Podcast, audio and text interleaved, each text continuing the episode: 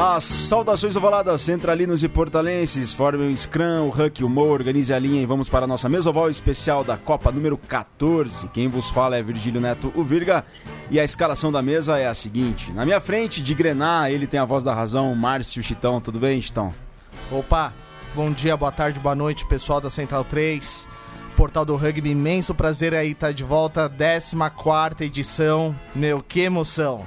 Que emoção, porque as emoções estão para chegar e nós temos quartas de final da Copa do Mundo, começam nesse fim de semana. Vai ser um fim de semana em grande, né? Em grande, assim, agora não tem desculpa para falar, caramba, eu não vou conseguir, que eu vou trabalhar no dia seguinte. Não, temos sexta para sábado e sábado para domingos, dois jogos espetaculares. Agora ao meu lado ele nunca falha, Júlio Muralha, tudo bem, Julião? Oh, Bom dia, bem. boa tarde, boa noite. Bom dia, boa tarde, boa noite, Virga, a todos, Chitão. É um prazer imenso estar aqui de volta nessa, nesse, nesse inteirinha aqui de semana que a gente ficou meio carente, né? De não ter jogos, não ter nada, a gente fica Mas meio deu triste, pra né? gente descansar, repor as energias pra estar tá com tudo pra esse final de semana. Exatamente, então. E aí vamos fazer agora os prognósticos do, desse grande final de semana aí maravilhoso pro mundo do rugby. Com certeza. Sem dúvida alguma. Agora numa conexão transatlântica, conexão Brasil-Portugal, na melhor cobertura da Copa do Mundo na língua de Camões, ele, que não é de Araque, Francisco Isaac, desde Lisboa. Tudo bem, Isaac?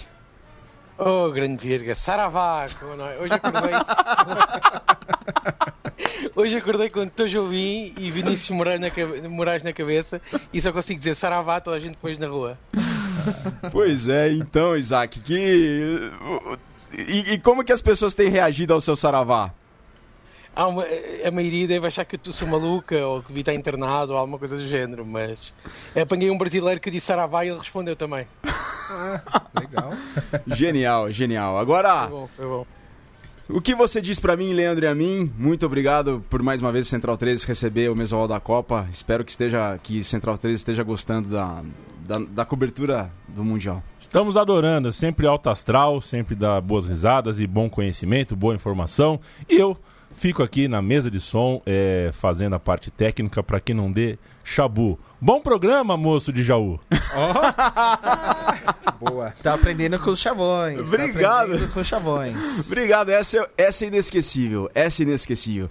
E inesquecível, oh, queridos internautas, ouvintes, podcasters, inesquecível tá a presença de um convidado super ilustre nesse, nessa edição do Mesoval, que assim como na edição passada tivemos o Carlitos, que disputou o Mundial de 2003, dessa vez nós temos um lobo. E se você estiver acompanhando pelo live do Facebook do Portal do Rugby, eu vim a caráter em homenagem a ele, né, em homenagem ao Isaac também, mas é com muita honra que a gente tem a presença aqui virtual também nessa conexão transatlântica desde Lisboa com Luiz Pissarra. Luiz Pissarra, internacional português da seleção portuguesa dos Lobos e jogou o Mundial de 2007 em França. Luiz, boa tarde aí em Lisboa. É uma honra tê-lo conosco aqui nessa mesa para a gente falar sobre rugby, falar sobre Mundial e falar sobre toda a tua trajetória e tua carreira. Saudações ovaladas, boa tarde.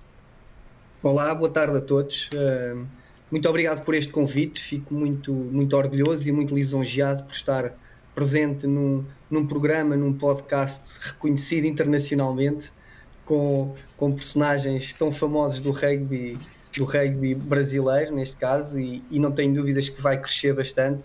E, e estou completamente disponível e, e completamente preparado para, para começarmos aqui uma conversa e discutir este desporto que tanto gostamos. Exatamente, mas olha, Luiz, engano teu porque famoso K és tu.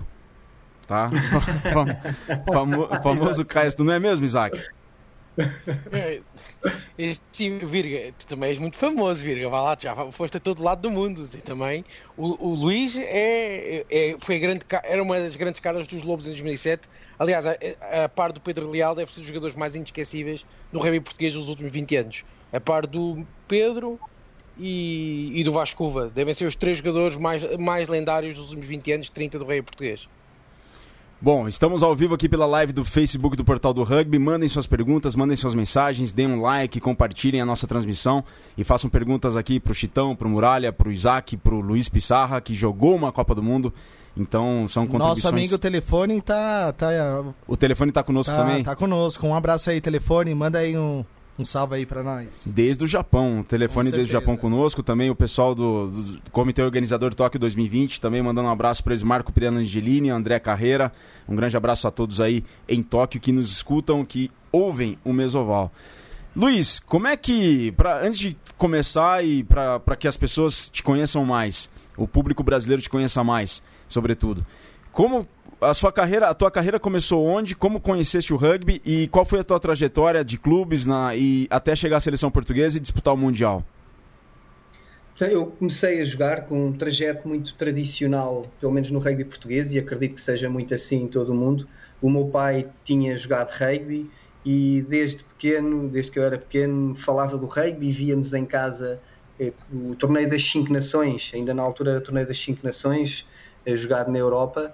E, e, a verdade é que eu nunca, nunca achei muita graça àquele jogo porque o, o número um, que era o guarda-redes, estava sempre à frente de todos, portanto aquilo era um bocado complexo e não conseguia perceber bem o jogo.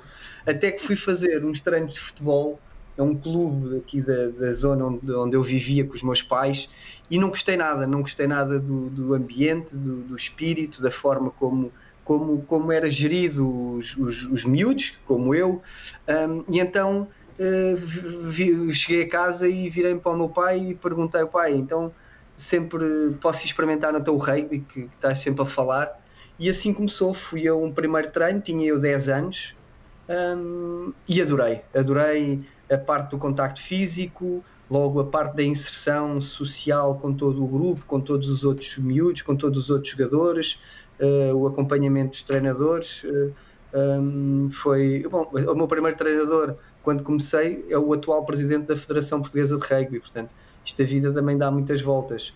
Uh, portanto, comecei aí a jogar e, e, e, nunca mais acabei. Comecei a jogar em agronomia, onde joguei quase a minha vida toda, tirando um período em que joguei no técnico, que foi no primeiro, no primeiro ano que joguei a jogar, comecei a jogar na seleção nacional, já, muito, já no, no século passado, em 1996, um, tinha 19 anos e fiz o primeiro jogo contra a, com a Itália e fiz a, essa época toda pela seleção e, e, pronto, e hoje em dia felizmente as situações alteraram-se, mas a Agronomia na altura era um clube que disputava, não descia de divisão, em que a ambição uh, não era aquela que eu procurava e procurei novos objetivos e mudei de clube e fui para o clube de rugby do técnico, onde passado uma série de anos e passado uma série de anos é que nós tomamos, é que vemos se as nossas decisões foram certas ou foram erradas e hoje em dia ainda eu não tenho dúvidas em dizer que tomei uma boa opção, mudei para um clube que estava a disputar,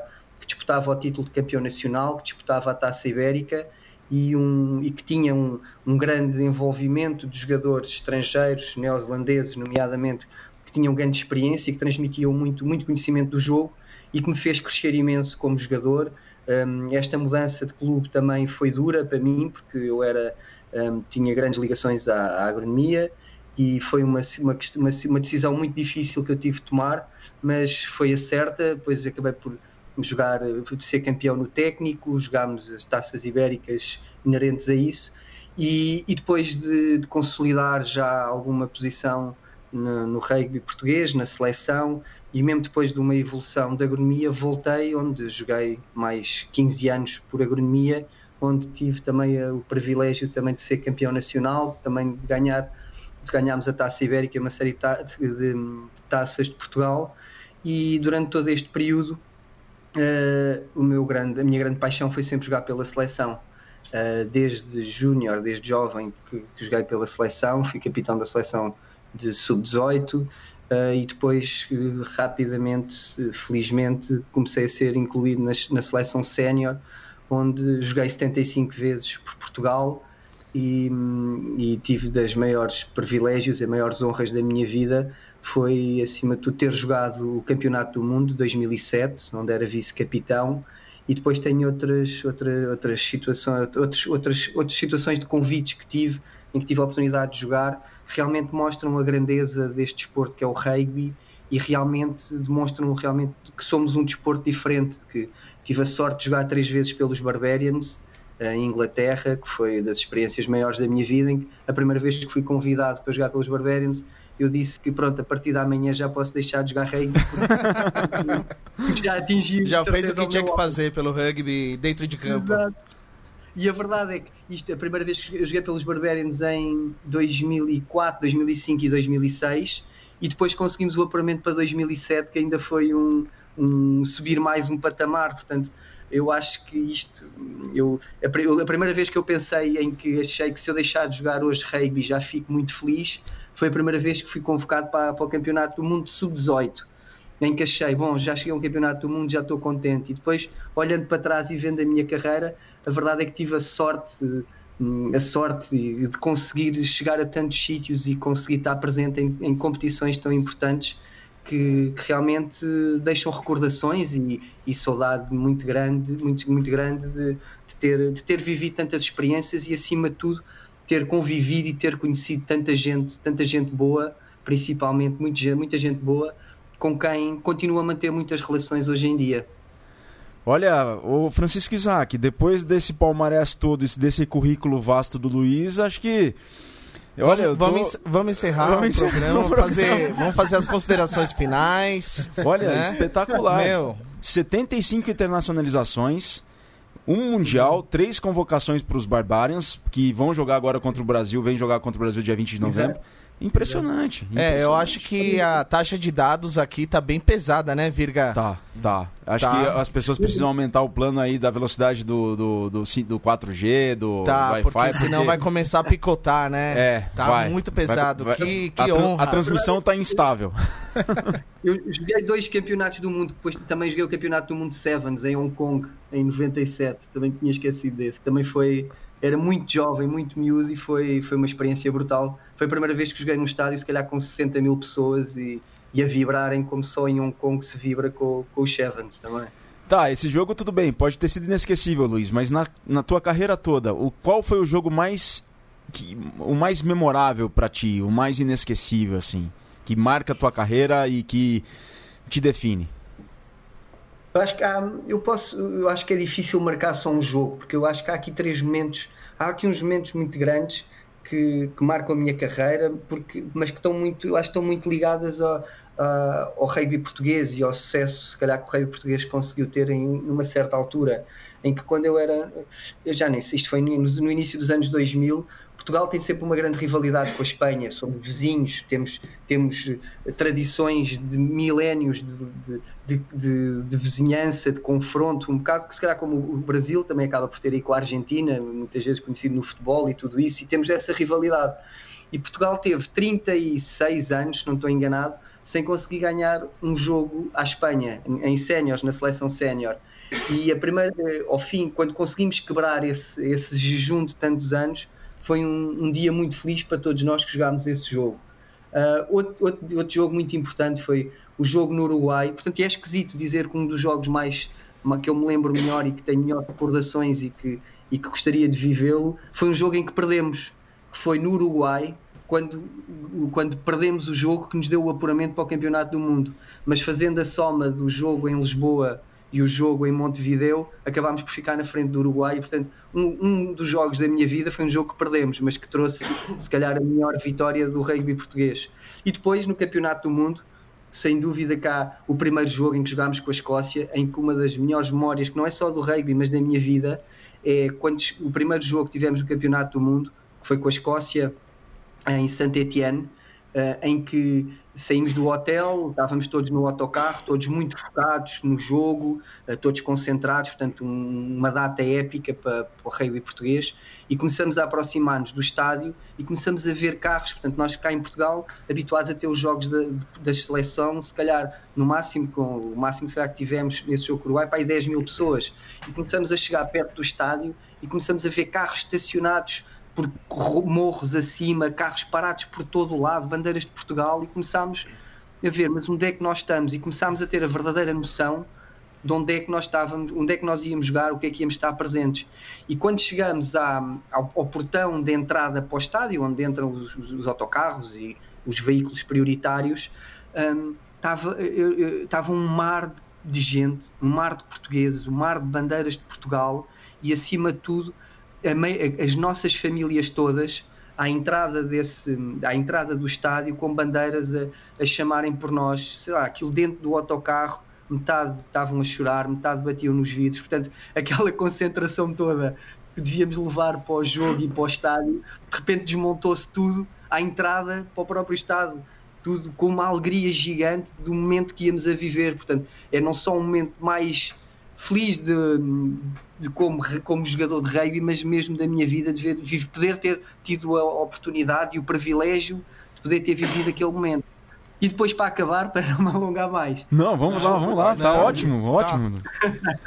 o jogo com a Nova Zelândia, que foi é um marco para qualquer jogador de rugby, muito mais para um jogador como Portugal, que é uma equipa de tier 2 eh, para baixo, uma equipa hoje em dia ao nível do Brasil, partilhamos muitos, muitos ali muito perto a nível do ranking, portanto, mas poder disputar com a equipa mais emblemática, o país mais emblemático do mundo no rugby, uh, num campeonato do mundo, com aquela emoção toda, portanto, um, foi um momento de, de uh, nem digo de alegria, mas foi um momento de estar completamente a um nível, não, estar, não, não nos sentimos quase no nosso corpo para poder para estar em campo, podemos placar os All Blacks, poder, poder jogar com eles e viver em campo a velocidade que eles metem no jogo, a intensidade que eles metem no contacto e poder partilhar tantas experiências com, com os nossos companheiros de equipa e poder viver aqueles momentos em que nós, uh, o hino de Portugal ficou muito marcado no Campeonato do Mundo 2007, a forma como o sentíamos, como o cantávamos, como o vivíamos,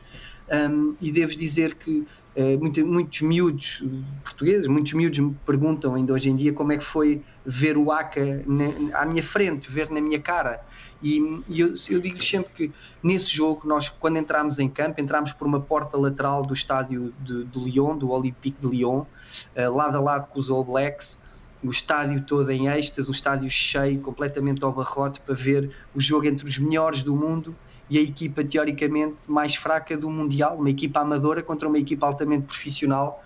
Portanto, entramos no estádio lado a lado com os All Blacks, uh, sentir os, no, os, nossos ídolos, que víamos todos os dias, no Super, todos os dias, não víamos, mas víamos na televisão muito frequentemente Super Rugby, das Tri Nations, de, portanto, os, jogadores, os melhores jogadores do mundo e nós ali lado a lado com eles, a termos a oportunidade de disputar o jogo na cara de uns dos outros, em que entramos, atravessámos o campo todo lado a lado, dispusemos para ouvir o hino de cada país. Eh, portanto, e, e, e, e, não tenho dúvida que vocês acreditam que depois de atravessar um campo inteiro lado a lado com os All Blacks e nós, jogadores portugueses, todos agarrados uns aos outros, sentimos muito aquele momento. Depois de vivermos o hino português de uma forma muito apaixonada, quando chegámos ao ACA, a adrenalina já estava em pontos que já acho que já não, já não, não tinha mais por onde subir, já estava no máximo. Portanto, depois de viver o ACA, uh, foi muito, é uma sensação gira, muito emblemática de viver ali na cara, mas a adrenalina já era tanta que, que acho que o ACA foi, foi mais um dos momentos do jogo. E depois o que é engraçado, no fim desse jogo, uh, acabou, portanto, acabou o jogo, uh, começámos a, demos a volta ao estádio para agradecer ao público todo e no fim os jogadores que, que não jogaram e que não tinham sido convocados uh, faziam sempre um treino uh, um treino físico, um treino ligeiro para compensar o não o, para, para, não compensar a, o não terem jogado. E os neozelandeses também iam fazer o mesmo. E então enquanto os neozelandeses levaram uma bola de futebol e acabou, acabou por se fazer um jogo entre Portugal e Nova Zelândia entre os jogadores não convocados e que Portugal aí ganhou. aí sim, aí Muito bem. Sensacional, Parabéns. espetacular. E, e, e, enquanto estava a ver este jogo, nós estávamos, quem tinha jogado, estávamos no, no balneário a viver ainda ao Mundial, que pronto, os neozelandeses muito simpaticamente foram ter connosco ao nosso balneário, fizemos trocas de equipamentos e tudo, portanto, essa parte toda que, é, que faz parte e que, se, que tem de viver e que é bom que se mantenha viva no, no nosso desporto e cada um deles levava uma cerveja para eles e uma para, para cada um de nós. Portanto, representa claramente o que é que o que é que é o rugby, o que é que também é a cultura neozelandesa, porque houve muitos outros países que jogaram connosco e que nunca tiveram esta esta atitude, esta, esta amabilidade, esta cordialidade. Um, e os neozelandeses foram ter connosco muito humildemente, foram tendo, cada um foi buscar um, foi ter com um jogador português, começámos a falar, a falar, falámos também de rugby, mas todos falámos da vida do dia a dia, o que é que cada um fazia, como é que era a vida de cada um. Portanto, são, são experiências e são e os meus momentos de rugby, para além daquilo que vivemos em campo, as melhores recordações são também aquelas recordações que tenho de partilhar experiências deste género com boas pessoas e ter experiências que me vão para a vida, um, de ter troca de, de, algumas amizades com, com pessoas. Portanto, vai, vai muito para além do que é que é o jogo no campo.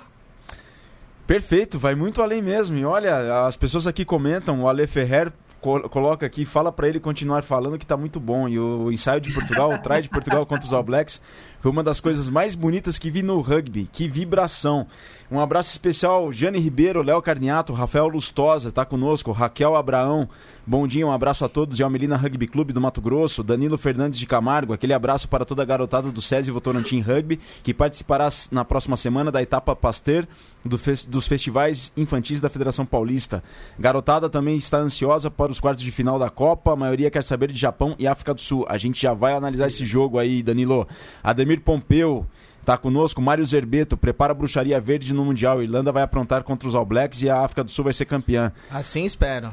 Alexandre Lima, o Lambari, agora a Copa começa. Tine as crianças da sala, que vai ser só grandes jogos. Márcio Rosali, Eduardo Malman, Júlio tá aqui, o Júlio Gregório tá aqui conosco, Patrick O'Keefe tá conosco, Marcelo Sila, audiência lá do Paraguai, André Santa Cruz, grande Andrés, muito obrigado pela audiência de sempre conosco. Rui Alves, que é do Barreiro aí de Portugal, tá conosco.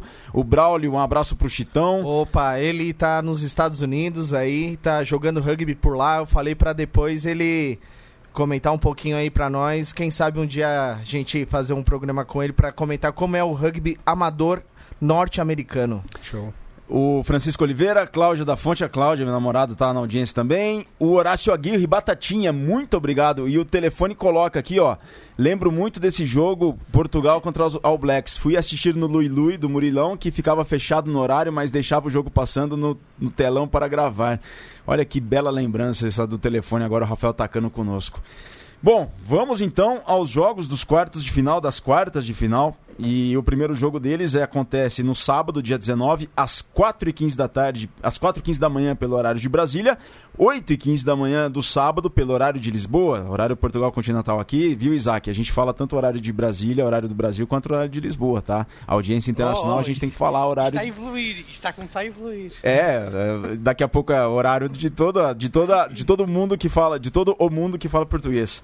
Bom, Inglaterra e Austrália, Isaac. Que este primeiro jogo aí, o que, que nos reserva, na tua opinião? O Diego não está aí no estúdio, por isso eu posso dizer o que quiser mal da Austrália, certo? Pronto, pode, fique, pode. A fique à vontade. Não, vai ser um jogo muito interessante. A Austrália surpreendeu, como viram, que meteu o miúdo de, de, miúdo, por assim dizer, mas um jogador de 19 anos na equipa titular, que é o Jordan Petaya, que já tinha jogado em dois jogos dos últimos da Austrália na fase de grupos e vai ser muito interessante porque que o Michael Shaker avançou com um jogador que não tem jogado habitualmente na posição de centro e aparece agora ao lado do Karevi. Vai ser bastante interessante ver como é que as duas como é que vai se comportar, eh, não tanto no ataque, mas a nível defensivo, porque o Farrell passou a 10 e abriu os centros para o Twilag e o Slade por isso vai ser um jogo muito menos físico, porque se fosse Feral Twilag é mais físico, mas passa a ser um jogo um bocadinho mais rotinado, numa, sempre de 12 para o 13, e o 13 depois sempre à procura do 15 no lado interior, ou lado exterior o, o número 11, ou o 14 até porque pode entrar por ali. Mas faz interessante ver como é que o Jordan Petaia vai conseguir se colocar em campo e, e adaptar-se ali ao choque. Outra coisa interessante é o Pocock que aparece na, na camisola número 6, e isto é sobretudo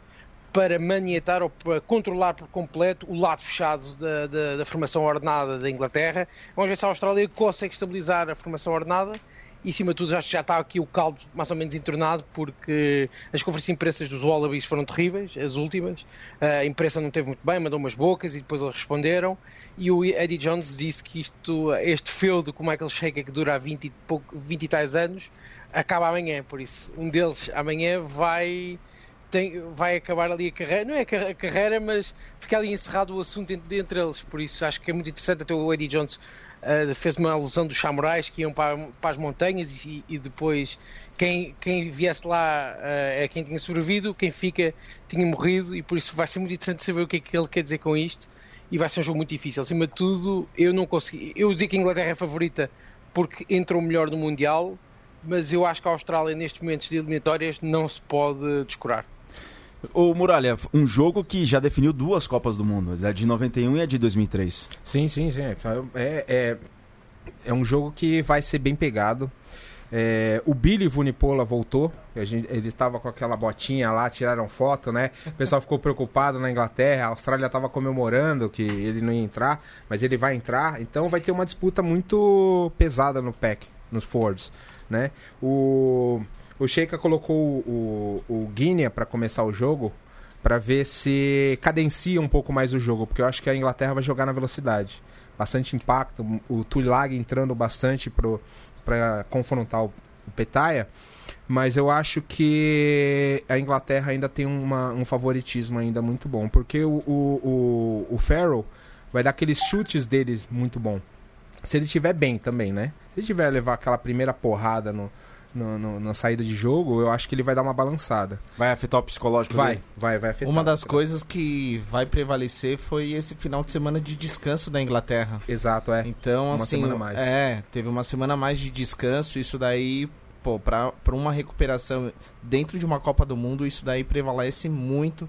Isso daí acho que vai tá dando pontos de vantagem para a Inglaterra. Eu e a Inglaterra ela tá mais preparada, né? Eu também concordo, é. Concordo. Tá é, muito mais. O físico, o tático dela tá muito bom, o físico dela tá muito bom, o técnico dela tá muito bom. Só que uma coisa que também a gente tem que ver: a Austrália é copeira. Última Copa a gente não dava nada, tudo bem que ela ganhou o Rugby Championship 2015, né? Também não dava nada, foi, foi campeã e ela foi a vice-campeã, né? Da, da, Da Copa, do, Copa do mundo. Mundo. Então, ela dentro, dentro da Copa, ela sempre dá, dá trabalho. Mas Mas, É, a- eu acho que a Austrália tá muito nervosa. O Sheikha tá. tá, tá ela é uma montanha russa de emoção. Exatamente. Enquanto a Inglaterra ela tá bem fria, calculista, ela sabe o que faz, mas o, o Michael Sheika faz o time dele ser realmente o que o treinador é. Exatamente. Uma montanha russa de emoção. Instabilidade a extremo. Ô, Isaac, compartilha dessa opinião que o Chitão comentou que a Austrália, quando chega na fase final, na fase eliminatória, né, de o mata-mata, entre aspas, você acredita que a Austrália é copeira, assim como ele fala? É assim, a história diz-nos que sim. eh, e talvez este é o prior, este vai ser o, o teste para percebermos se a Austrália realmente tem, não é ter muito rugby na guerra, mas nos momentos decisivos se, é se consegue ultrapassar todos os problemas. Porque ao fim de tantos anos, acho que é o pior momento para o rugby australiano em termos de, de soluções válidas, por exemplo, para os 3 quartos. ah, e de, de profundidade de plantel, porque eles têm um 15 muito bom, mas depois o que vem do banco não é suficientemente agradável para substituir o que está lá dentro. Por isso, se eles ganham por acaso a Inglaterra amanhã, e não é ganhar por acaso, é ganhar bem, com, com um resultado que, que as pessoas digam assim, não, não há discussão, eu acho que a Austrália é mesmo aqueles países em que, por mais que chegue pior às Copas, consegue, consegue andar sempre por cima.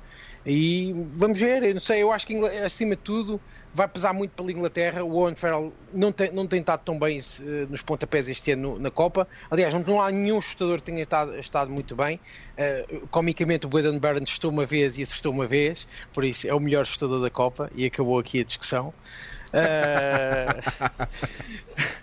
Mas acima de tudo, eu acho que, acho que o Michael Shaker fez muito propósito esta semana. Irritou muito, deu muito corpo às balas e defendeu muito a equipa. Só o Sakaya Loto e o Tolo Lato é que entraram muito naquela, naquelas, naquelas eh, discórdias com, o- com a imprensa, mas o Matumua já foi brincar para a conferência de imprensa a dizer que o Tuilagi não sabia jogar snooker quando jogou no Leicester Tigers, que o Jorge Ford diz que pagava as cervejas, mas que depois, quando era a hora de pagar, tinha desaparecido, por isso ele levou aquilo tudo.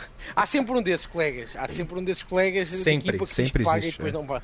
não sempre existe e vai sempre existir e por aí fora. Mas por acaso gostava de saber do- do- da parte do Luís Pissarra, que, que, foi e é selecionador do Sub-20 de Portugal e que teve em, dois, em três campeonatos do mundo Sub-20 e foi duas, medalha- duas vezes medalha de prata e uma de bronze. Uh, fazer surpresas à última hora para um jogo uh, se realmente tem um nível, uh, tem um impacto psicológico enorme noutra equipa. Eu acho, bom, só aqui para adiantar que é engraçado, este jogo que estamos a discutir de Inglaterra-Austrália, falando novamente do Mundial 2007, no- o, o nosso grupo de jogadores, os que, pelo menos que estão disponíveis, vamos juntar-nos amanhã todos num hotel em Lisboa para tomarmos todos o pequeno almoço e ver esse jogo em eh, todos juntos, para, para matarmos saudades e termos recordações. Portanto, Olha, É um- bacana. é, Uh, foi, foi o momento que encontramos. Aliás, nós tínhamos combinado tomar este, tomar este pequeno almoço todos juntos. Estamos, estamos 16 jogadores para nos encontrarmos. Há uns que são fora de Lisboa que não podem vir, outros estão, muitos estão fora do país também. Portanto, e era, éramos para ter tomado o pequeno almoço para ver o jogo na semana passada, a ver o França-Inglaterra. Uhum. Mas devido às circunstâncias que todos sabemos, por causa do tufão, foi cancelado e nós adiámos para este fim de semana para ver um, um excelente jogo, que eu acho que vai ser um excelente jogo entre a Inglaterra e a, e a Austrália. Uh, só, só é, foi só este pormenor que é, que é giro porque também mostra o que é que se mantém para além quando o rugby no campo acaba o que, é que, o que é que permanece e o que é que fica, e realmente são estas amizades e estas ligações, que, é, que isso é, eu acho que ainda é o mais importante de tudo. É, mas quanto à tua pergunta, é, porque eu acho que o campeonato, o campeonato do mundo é que vai começar é agora, nomeadamente a Inglaterra ainda não teve nenhum jogo que fosse testado à séria, é, o jogo que ia ter, que tinha de ter mais a sério, se calhar até seria mesmo o jogo com a França e acabou por não se realizar, portanto eu não sei mesmo se o próprio Eddie Jones, se eles estão a fazer muitas alterações, ou mesmo o Michael Shaker, ou se, e eu acho que eles são suficientemente inteligentes e, e, grandes estrategas para saber, e se calhar para já ter dado muitas indicações à sua equipa, um, do que é que eles iam apresentar nos jogos dos quartos de final. Porque qualquer uma das equipas iria estar nos quartos de final, a Austrália podia ter mais algumas dúvidas e acabou por ficar mesmo em segundo depois de perder com, com, com Gales, uh, mas iriam sempre saber com quem é que, qual é que seria o jogo que iriam ter. Portanto, eu acho que grande parte ou todos os treinadores, pelo menos assim eu pensaria, iria preparar este jogo dos quartos de final, se calhar com a, com a, estratégia que eles acham mesmo mais adequada e com os jogadores que eles acham que serão os mais adequados para este jogo. E eles andam a pensar neste jogo já há muito tempo, não é de ontem nem é de hoje. Portanto, e estas alterações ligeiras que eles estão a fazer, se calhar a Inglaterra a surpreender mais porque tem jogado muito com o Ford à abertura e neste momento não vai estar. Um, mas eu acho que e eu acho que aquilo que o rugby mundial hoje se vive e eu não sei como é que é noutras modalidades, mas aquilo mesmo que eu vivo, que eu vivo com, com os sub-20 portugueses, uh, que não vou estar com eles este ano, uh, mas aquilo que eu tenho vivido com os sub-20 portugueses nas competições que temos disputado, de jogo para jogo, e nomeadamente este ano no Brasil, no, em São José dos Campos, no Trophy, de jogo para jogo temos de mudar muita coisa. Temos de mudar algumas coisas de estratégia ofensiva, defensiva, temos de mudar os alinhamentos, as forma...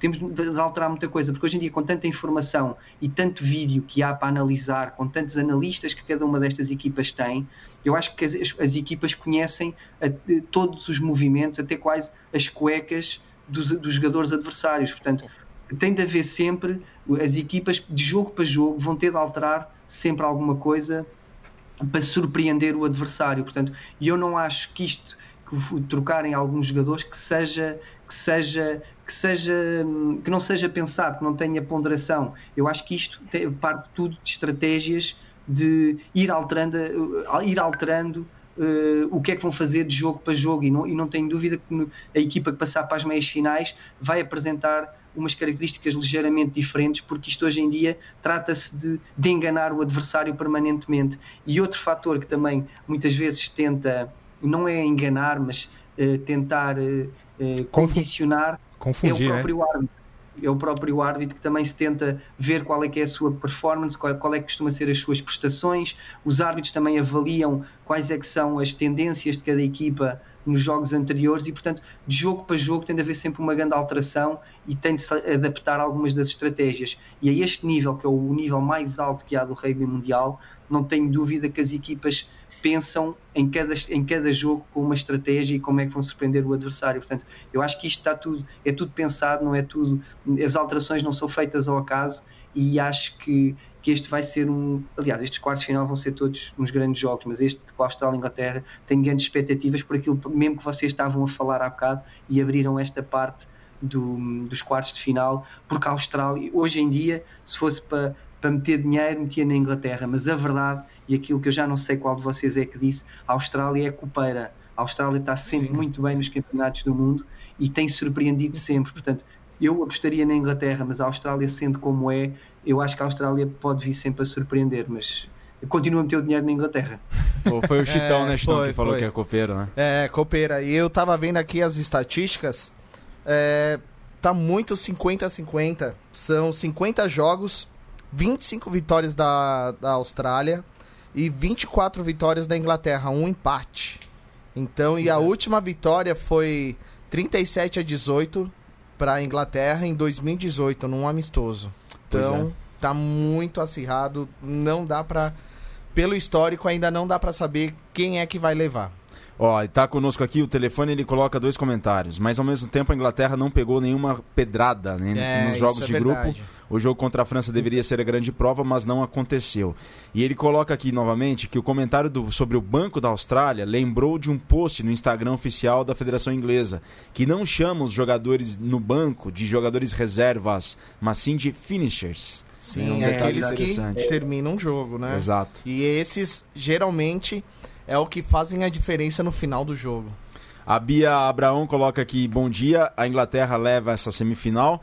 Bom, tá tudo em aberto, os comentários muito bons aqui, o pessoal, o, o, o Amon Samuel, minha torcida toda do Japão, a gente vai falar do Japão logo mais. É, um abraço do Guaicurus, de Três Lagoas, Mato Grosso do Sul. E só aqui um, um parênteses, o, o Luiz falou do pequeno almoço, né? Pequeno almoço é o nosso café da manhã, tá? Então aqui, aqui o Luiz, Luiz e Isaac, Luiz Isaac, eu vou falar uma coisa pra vocês. O Luiz Colli, nosso parceiro aqui do Mesoval, da WR4 da transmissão, ele me enche o saco porque eu, tô, eu, eu falo mesmo, eu não falo Huck, eu não falo Scrum, eu falo formação espontânea e formação ordenada. Sim, sim. E eu gosto de falar. E o Luiz, todo ano de transmissão, ó, pessoal, só pra traduzir, o Virgílio vai falar isso e vai falar aquilo. Luiz, sempre, sempre. sempre fala isso. E eu gosto, é formação ordenada Sempre e formação falando. espontânea. Eu não gosto de usar estrangeiris- estrangeirismo, não gosto mesmo. Bom, vamos para a segu- o segundo jogo dos quartos de final, das quartas de final. Acontece no sábado, às 7h15 da manhã, horário do Brasil, às 11h15 da manhã, pelo horário de Lisboa. All Blacks contra a Irlanda. E aí, Muralha, vai rolar a bruxaria verde que o Mário Zerbeto colocou aqui nos comentários? É, eu acho que não. Não, né? Eu acho que não. Eu acho que não. E eu não tô botando fé no Sexton, tá? Eu, eu- parece que ele não tá muito legal, não. Ele fez até o, o, o, o telefone cobrir o Captain Run dele. Ele deu aqueles treinos de chute lá. Eu, eu via cada chute que ele tava dando, era aquela dorzinha, sabe?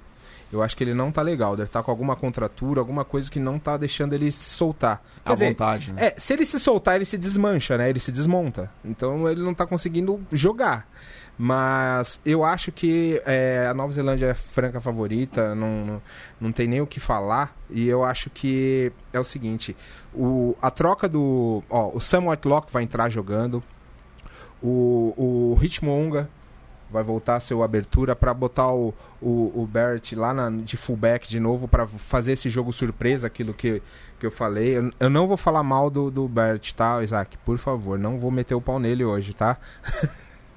Mas eles estão jogando muito bem. É, é, o, o, o Stander vai ser um, uma... CJ Stander. Esse CJ Stander vai ser uma, uma máquina pra cima do, do Keenan Reed no jogo. Eu acho que ele vai fazer uma diferença boa para pro Scrum da, da Irlanda. Mas é o seguinte, é, o meu favoritismo sempre vai ser a Nova Zelândia. Não, não tem como, não, não, não vai ter uma surpresa da, da Irlanda. Depois de, da Irlanda fazer o que fez contra O Japão. o Japão, então você não tem muita surpresa. Eu, tô acha- eu tava achando que a, que a Irlanda tava é, é, preparada para esse Mundial, depois de tudo que ela fez, e eu acho que ela não tá bem, não tá legal. Ô Isaac, queres comentar algo sobre este jogo ou não vais comentar nada? Ou Não, vai... dia 3 de novembro, como sempre. Dia 3 de novembro, depois de acabar, eu falo. Aí posso falar dos All Blacks e aquilo que quiserem. Não falo mais nada. A única coisa pequena que eu dou é é interessante terem escolhido para o par de centros o Anton Lin- Linnett Bar- Brown com o Jack uh, Goodhue. É muito interessante esta escolha. E, e o grande duelo desse jogo vai ser quem, quem contra quem? Duelos individuais. Honestamente, ne- nem sei dizer, porque podia ser o Barrett contra o Sexton, mas um está a jogar a 10 e 15, mas é indiferente porque o Munga e o Barrett, não, os dois jogam a 10 e os dois jogam a 15. Os dois jogam lá todos, são movimentadores de bola que estão em qualquer zona do campo.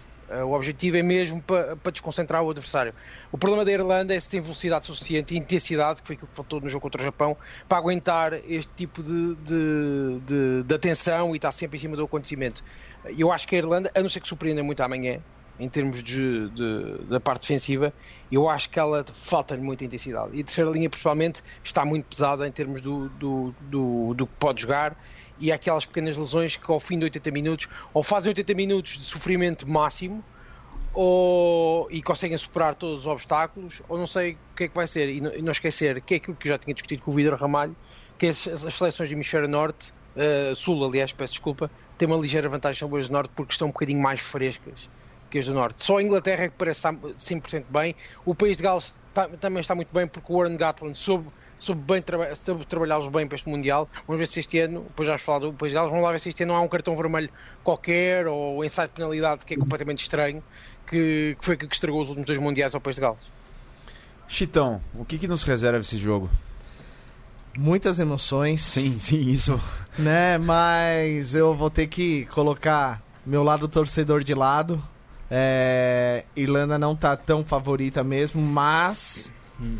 A Irlanda sabe jogar com contra a Nova Sim, tanto que nos últimos três jogos a Irlanda conseguiu ganhar dois jogos, né? E o último que perdeu foi por muito pouco que a Irlanda ganha. Então a Irlanda ela sabe jogar contra o All Blacks, ela sabe aquela fórmula Agora ela precisa colocar em prática na Copa do Mundo e tirar essa sina de ficar ainda nas quartas de finais.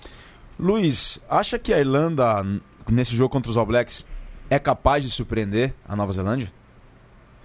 Eu acho que é, era muito bom para o rugby português, se, se, se, para o rugby português, para o rugby mundial, haver, haver um grande abanão nesse jogo, de ver a Irlanda forte e capaz de surpreender os All Blacks, mas eh, por aquilo que nós temos visto, visto até agora uh, no, no, Campeonato do Mundo, eu acho que a Nova Zelândia está a gerir muito bem a sua equipa.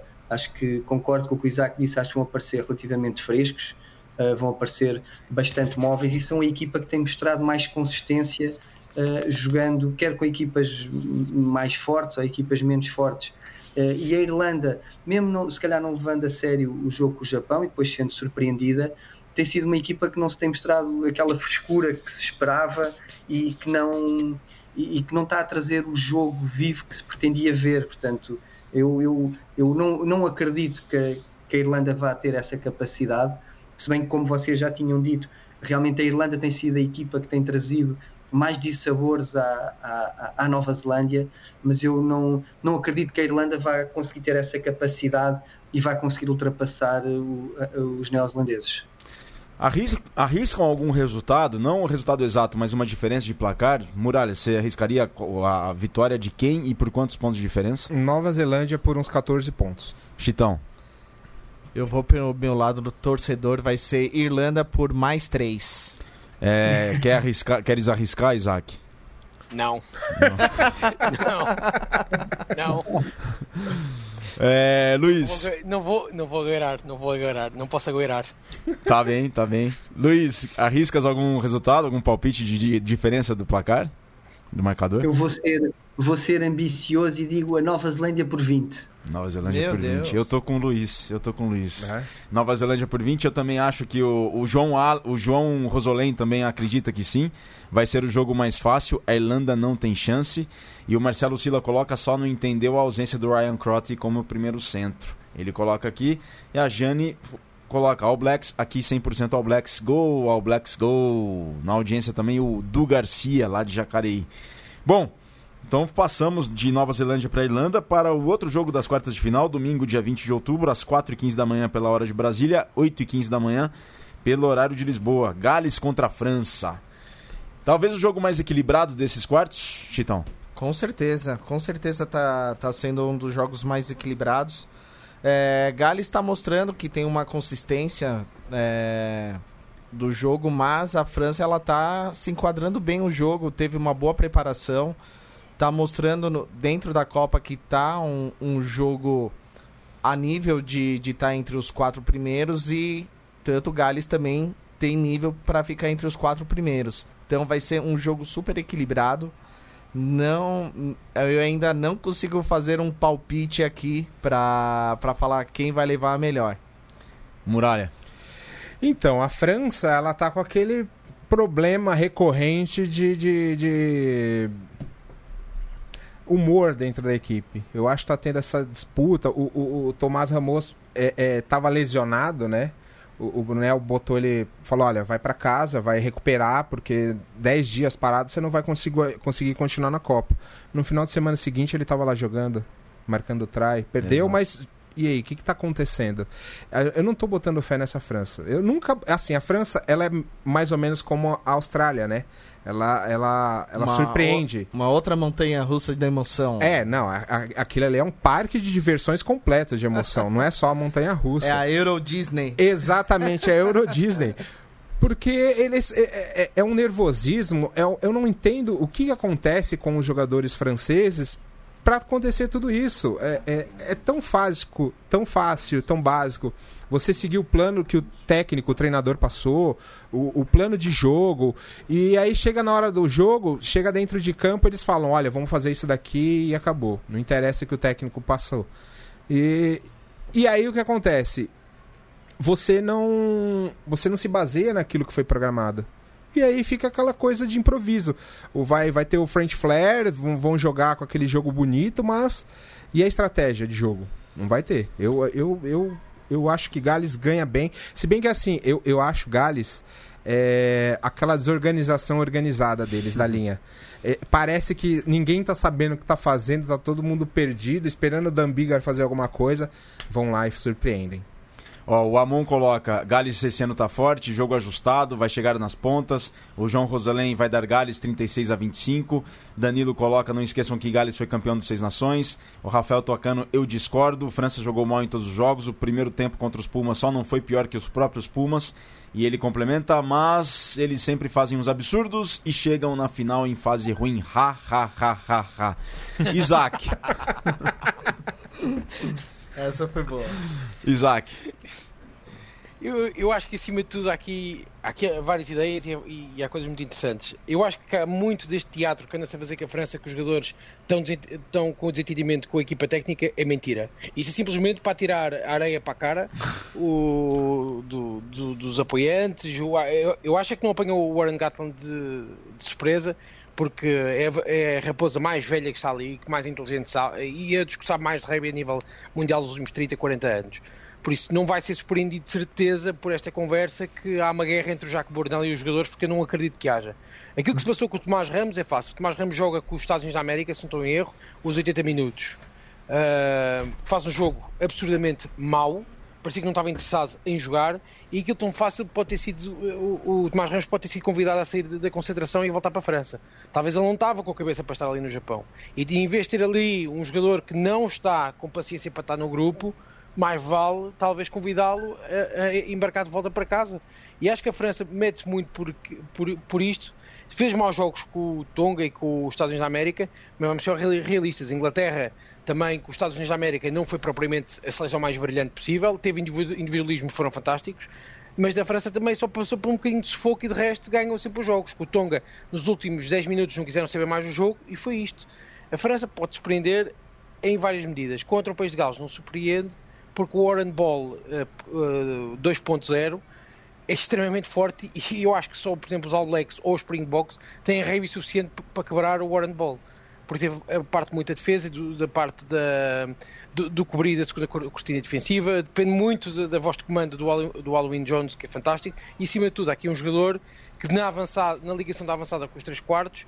Uh, que é fundamental, que é o Rich. O Rich é um jogador invisível, mas que faz todo o trabalho que, que, pode fazer por dois ou por três colegas. E acho que acima de tudo depois dele está por cima deste jogo uh, vai ganhar fácil, não, não, digo facilmente por 20 pontos, mas ganha fácil sem, sem suar muito, porque fazem aquele jogo do pontapé, de recuperação de bola, contra-ataque, volta a jogar e volta a escalar. E é um jogo bastante inteligente e bem feito. Acima de tudo, vão ver também o Gareth Davis a dar um show outra vez amanhã. Talvez é o jogador em melhor forma neste Mundial do Hemisfério Norte. E vai ser uma grande batalha entre o Dupont com o Gareth Davis. Uh, em informações, o Gareth Davis mais velho com muito mais experiência que o, que o Dupont mas o Dupont com aquela versatilidade que ele, que ele tem, vai ser muito interessante ver isto, acima de tudo, porque realmente é uma batalha do hemisfério norte, mas talvez com, com os cheirinhos do, do Rei Champagne e do País de Gales a tentar transportar alguns elementos do Rei neozelandês para o tipo de jogo deles. Luís, o que, que esperas para esse jogo entre Gales e França? Eu acho, eu, eu acho que Gales pratica um jogo muito completo. Tem, eu, eu acho que a defesa de Gales é das mais completas do Mundial é a equipa que, que tem um, sistema, um dos melhores sistemas defensivos e depois complementa isso com uma grande agressividade. E concordo muito com o Isaac, que acho que ali a voz de comando do Halloween Jones é, é, essencial e é brutal como é que um jogador que já, já é quase veterano e continua a jogar 80 sobre 80 sobre 80 a um nível com uma intensidade gigante. Portanto, é um ícone do rugby mundial e que tem uma importância gigante naquela equipa. E acho, mas acho mesmo que, que, que Gales se baseia muito na sua defesa e depois consegue jogar muito a partir daí. Que, e eu gosto desse estilo de jogo, gosto desse tipo de jogo. E para mim, Gales tem sido hum, tem sido uma equipa bastante consistente, já desde esta época toda, desde as seis nações e estes jogos que tem feito agora de introdução no Campeonato do Mundo, mesmo sendo ali apertada eh, num jogo ou noutro, mas acredito que, que, os jogadores estejam muitas vezes a pensar já mais à frente do que propriamente em algum jogo fácil onde estejam a ser atravessados. Portanto, eu acredito sinceramente que Gales vai ganhar o jogo e que vá e tenho grandes aspirações que Gales consiga chegar à final. No entanto, e agarrando também umas palavras que acho que também foi o Isaac que disse, de falarem o campo, o campo francês está em guerra ou estão zangados com, com o treinador e que estão todos revoltados. É engraçado de ver que se calhar a França deve ser das equipas com maior consistência a nível dos campeonatos do mundo. É, deve ser uma das equipas, apesar de não ter ganho nunca nenhum campeonato do mundo, já teve em, em muitas finais, já teve em três, não em três? Duas? Duas. Duas. Duas. Duas. Duas. 99 e 2011. E, e, em, e em coisa, em, em na nova, em, na, no, no uh, a final do, do, primeiro campeonato do mundo na Nova Sim, sim, tem razão, tem razão. É. Então foram três, foram três. Isso, 87. Teve em três e, e, e, principalmente em 85, que foi o primeiro, eu, eu, nesse primeiro eu não me lembro, não, ainda não olhava para o rugby dessa maneira, mas nestas duas últimas finais que eles tiveram, lembro-me então no Campeonato do Mundo na Nova Zelândia, em que também estavam em guerra com, com o treinador que também já estavam separados, que já era, dizia-se que era cada um para seu lado, e mesmo assim foram à final com a Nova Zelândia e, e quase que ganharam. Um, que era o Livermont, que eles estavam também um, já chateados, eram palavras hostis do treinador para os jogadores, dos jogadores para o treinador, e a verdade é que eu acho que se calhar a França funciona bem neste registro, em que precisam de ser picados ou espicaçados entre eles para conseguirem chegar longe. Portanto, eu acredito em Gales, mas acho que a França é muito, se calhar usando as mesmas palavras que usei e que há bocado também dissemos todos relativamente à, à Austrália. Eu acho que a França também é muito copeira e portanto acho que aqui também pode a França aqui pode entrar e, e acho que este pode ser um dos, um dos bons jogos do, dos quartos de final entre este e o jogo da Inglaterra acho que vamos ter aqui jogos muito giros muito muito muito equilibrados sem dúvida alguma, já dizia Andrew Nertens, os franceses são previsivelmente imprevisíveis. Pois bem, agora nós temos um minuto do Francisco Isaac, então vamos à nossa trilha sonora para que ele possa. Eu, espera, espera, espera, eu acho que agora pode ser o Saravá. Vai, Saravá. Pois bem. O Saravá. Tá. Chitão, puseste aí a trilha? Conseguiste sacar a trilha ou não, para Saravá? Não, não, vou, eu estava esperando você, mas a é, gente é, dá um jeito aqui. Bom, podemos colocar. Vá, sabem trotear toda a garota de Ipanema. Pode, pode começar, pode começar. então, isto é o Saravá, é a estreia, por isso perdoem se, se não ficar tão bom. Vamos a isso. Chama-se Brave Blossoms de, de Yokohama. Pronto, é o título. Olha que coisa mais linda, mais cheia de raça, é ele o Japão que vem e ganha num grande embalo a caminho da meia final. Seleção de inteligência redobrada, do sol nascente, o seu rabi apaixonado é mais que um poema, é a coisa mais linda que eu já vi jogar. Ah, porque está a acabar. Ah, porque estou tão triste. Ah, que saudades vou ter do Japão um rei tão espetacular que deixou a Escócia com um melão. Obrigado, este é o Saravá. Parabéns. Boa, boa, boa, muito boa. boa. Muito bom. E a trilha, nós temos aí já, Chitão? Podemos Oi. soltar o... a trilha? Quer ou... já fazer trilha? Ou não. Deixa para o final do programa? Não, vamos... vamos... Deixa para o final? Deixa, deixa. Você é, tem o um minuto comercial aí também, Isaac? Tem, tem, mas não tem. tem vamos vamos deixar para o final. A gente deixa para o fim. final. Deixa para o fim. A gente deixa para o fim agora, portanto, porque nós temos o último jogo das quartas de final no dia 20, domingo, às 7h15 da manhã, pelo horário de Brasília.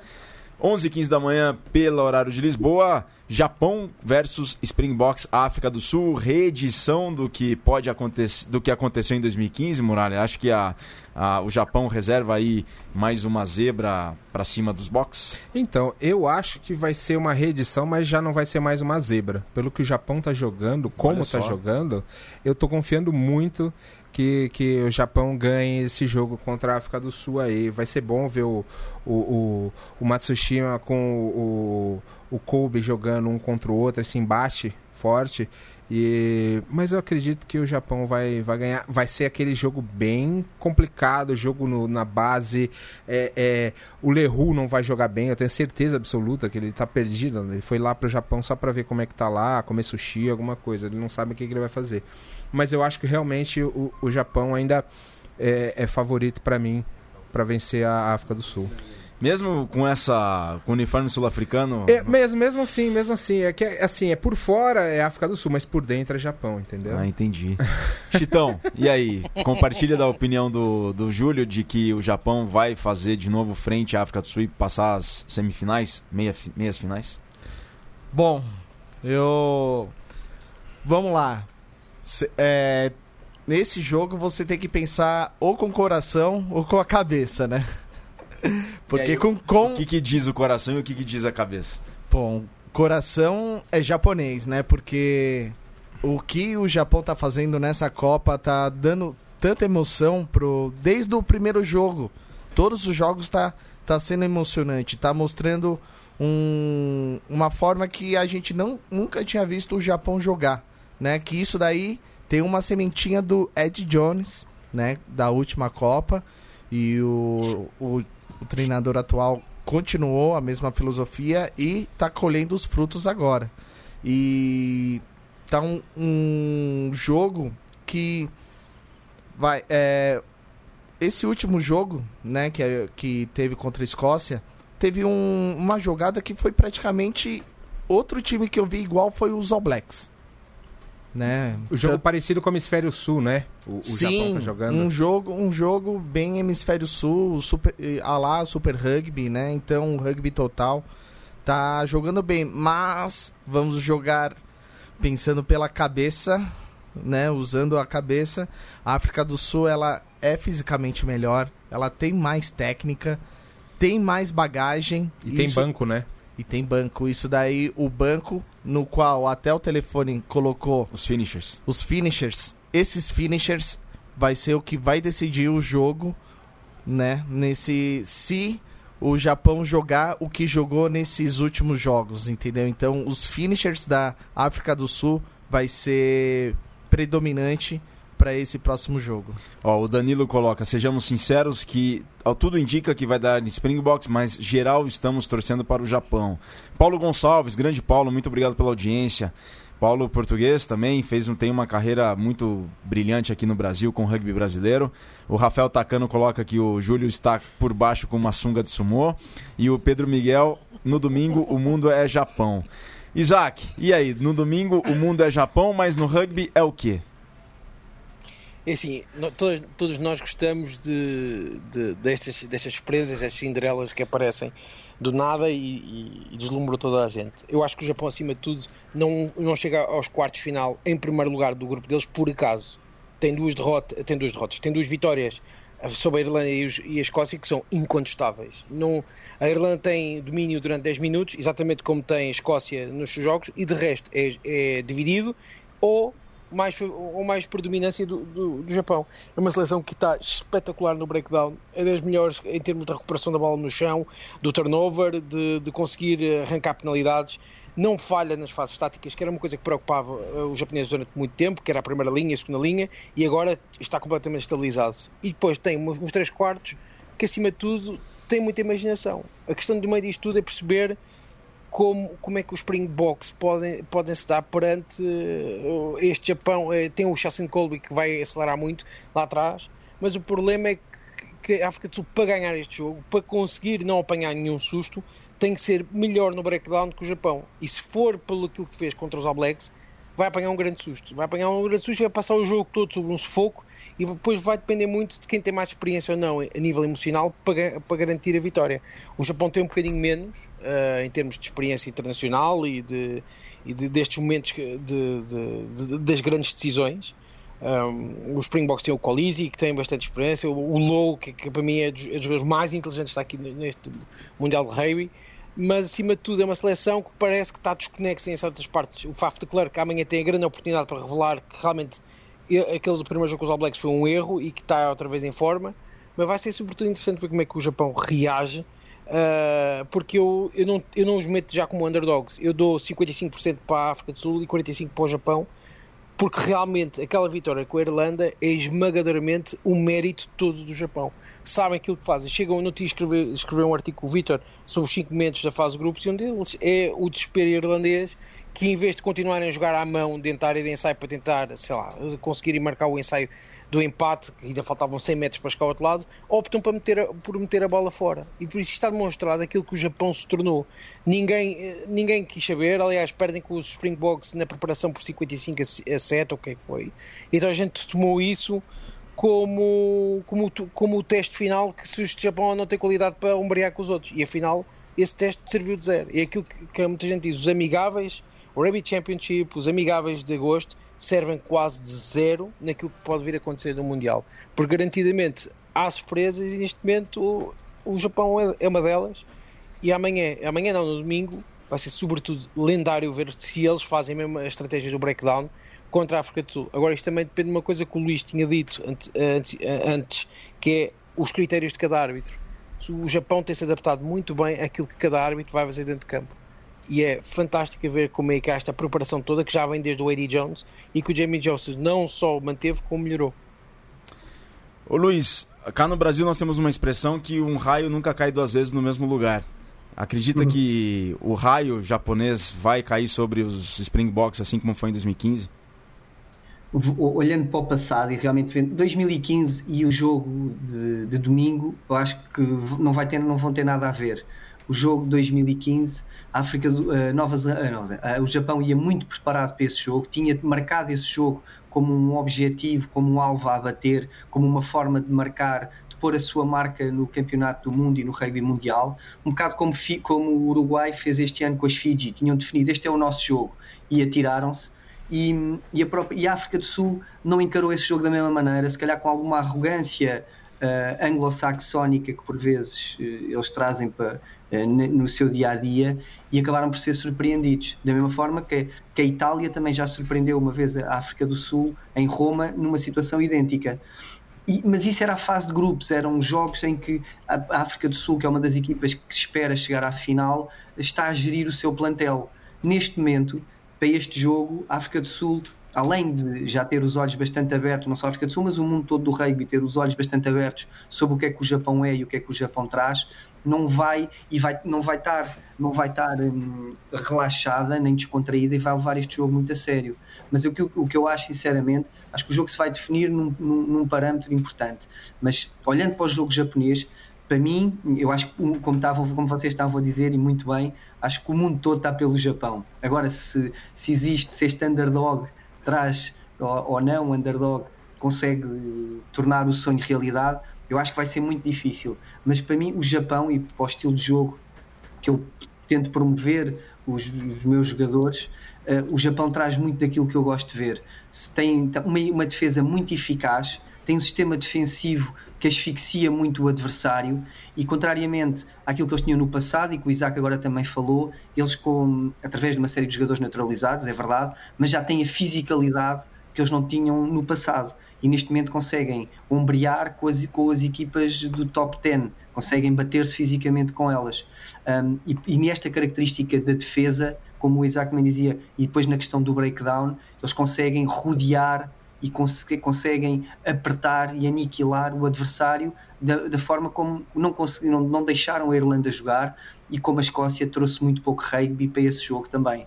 Agora, e depois no ataque, com, tendo dois treinadores que foram o Blacks, que é o Jamie Joseph e o Tony Brown, que jogavam um na terceira linha, o outro a 10, o ataque do Japão é de uma, de uma alegria enorme. Eu consegui ver o Japão jogar e eu gosto depois de, de tentar transmitir também essas coisas aos meus jovens jogadores, o Japão traz aquele jogo que, que muito o rugby português tenta, tenta implementar. Eles conseguem fazer uh, hacks uh, em Brasil, também se diz hack em, no brasileiro, não traz? Sim. Diz, os hacks têm uma velocidade supersónica, conseguem limpar esses hacks muitas vezes só com um jogador, às vezes têm de meter dois, o que lhes proporciona que têm muitos jogadores libertos depois no exterior para montarem as estruturas ofensivas que eles metem. E se repararem, eles metem estruturas ofensivas hoje que todas as seleções, ou quase todos os países também, e equipas tentam implementar, com três jogadores na cara ou dois, e depois um playmaker nas costas, e eles conseguem executar este jogo com uma velocidade que eu acho que tem muito a ver com a mentalidade nipónica e de trabalho, porque aquilo revela um, muito treino, muitas horas de sincronismo, muitas horas daquele tipo de trabalho e um conhecimento generalizado de toda a equipa do que é que vai acontecer a seguir. Portanto, eu para mim o jogo do Japão, não só o ofensivo, mas o defensivo, apaixona-me e encanta-me. Mas eu acho que o Japão vai perder porque principalmente por uma razão, porque eh, eh, neste jogo o Japão teve de meter em português também temos uma expressão, a carne toda no assador. Não sei se usa isso no Brasil. Também. Uh, ou se calhar é uma expressão brasileira que vem para Portugal, também não sei. Hum. Mas o, o, Japão teve de meter, teve de ter a equipa, quase sempre a sua equipa mais forte em cada jogo. Porque cada, cada jogo para o Japão foi uma final. E ganharam as finais todas onde tiveram hoje em dia. E de, olhando para o jogo, o último jogo que fizeram com a Escócia, os, os jogadores japoneses estavam muito esgotados, estavam muito cansados e eu acho que este jogo se vai decidir muito na, na, na, na frescura física e nesta fisicalidade, porque a, no, a África do Sul teve, brincou, teve jogos, no, pôde rodar o plantel, teve os jogadores sul-africanos acho que vêm muito frescos. E acho que os japoneses que vão ter de insistir muito na mesma equipa e se virmos, para mim, dos melhores número 8 deste campeonato do mundo está a ser o número 8 japonês, é uma máquina. É na defesa, no ataque, traz jogo, é um colosso físico, para mim está a ser dos melhores jogadores e, e, tem de ser um jogador que já tem de estar muito desgastado. O próprio a ligação 8-9-10 do Japão, para mim é das que está a ser melhor. O 9 muito pequenino, mas com uma velocidade, consegue imprimir um ritmo ao jogo japonês que muito poucos número 9 no mundo conseguiriam fazer. Mas ele está a fazê-lo e fazê-lo muito bem. O número 10 japonês é frio, é cínico a jogar, sabe muito bem quando deve meter a bola ao pé, sabe muito bem usar o passe e os passos longos. Portanto, isso são jogadores, para mim são jogadores chaves no jogo japonês.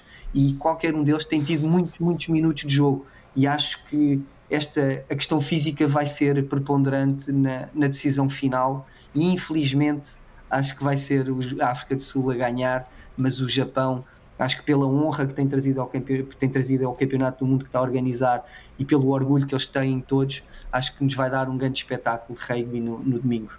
Perfeito, pessoal. Então, ó, nosso tempo está muito em cima para a gente acabar. Luiz, considerações finais, muito rapidamente, por gentileza. É, Isaac, a gente deixa o anúncio para a próxima edição do Mesoval. Muito obrigado, foi uma honra tê-lo conosco, Luiz. E o Mesoval está sempre aberto aqui para estares conosco. E obrigado pelo teu tempo, pela tua trajetória e pelas opiniões compartilhadas aqui conosco. Muito obrigado, Luiz. Muito obrigado, eu. Muito obrigado pelo convite, muito obrigado por este momento. Uh, e olha, gostava de dar os parabéns não só à mesa oval e vocês próprios, mas ao rugby brasileiro e o, e o trajeto o trajeto significativo que estão a conseguir e a forma como estão a conseguir eh, intrometer e a provocar já alguns resultados de muito relevo no rugby mundial. Espero que continuem com o bom trabalho, que continuem a desenvolver-se, eh, que só é, é bom para, para o rugby mundial e, e, é muito bom para o rugby brasileiro. Mesmo parabéns, parabéns pelo trabalho que têm desenvolvido. Muito obrigado, Luiz. É bom também para o rugby em língua portuguesa, porque nós teremos Brasil e Portugal no próximo dia 9 de novembro. Isaac, foi uma honra. Muito obrigado. Então, vemos, vemos que na feira e ficou um minuto comercial. Hoje foi o Saravá. Pronto. Perfeito. Júlio, muito obrigado. Valeu. Valeu, obrigadão. Até a próxima. Até. Até já. Então, Chitão, muito obrigado, viu? Valeu Opa, demais. Valeu, obrigado. Foi um ótimo programa. Obrigado, Luiz, aí pelas palavras. Meu, foi foi assim, comentários muito pontuais e acho que todo mundo agora está bem preparado para esse final de semana. Sem dúvida alguma. E a mim, muito obrigado. Valeu, pessoal. A gente volta na próxima segunda-feira. Esta foi a minha última mesa oval presencial. Então, divirtam-se nos próximos. Saudações ovaladas e um grande abraço.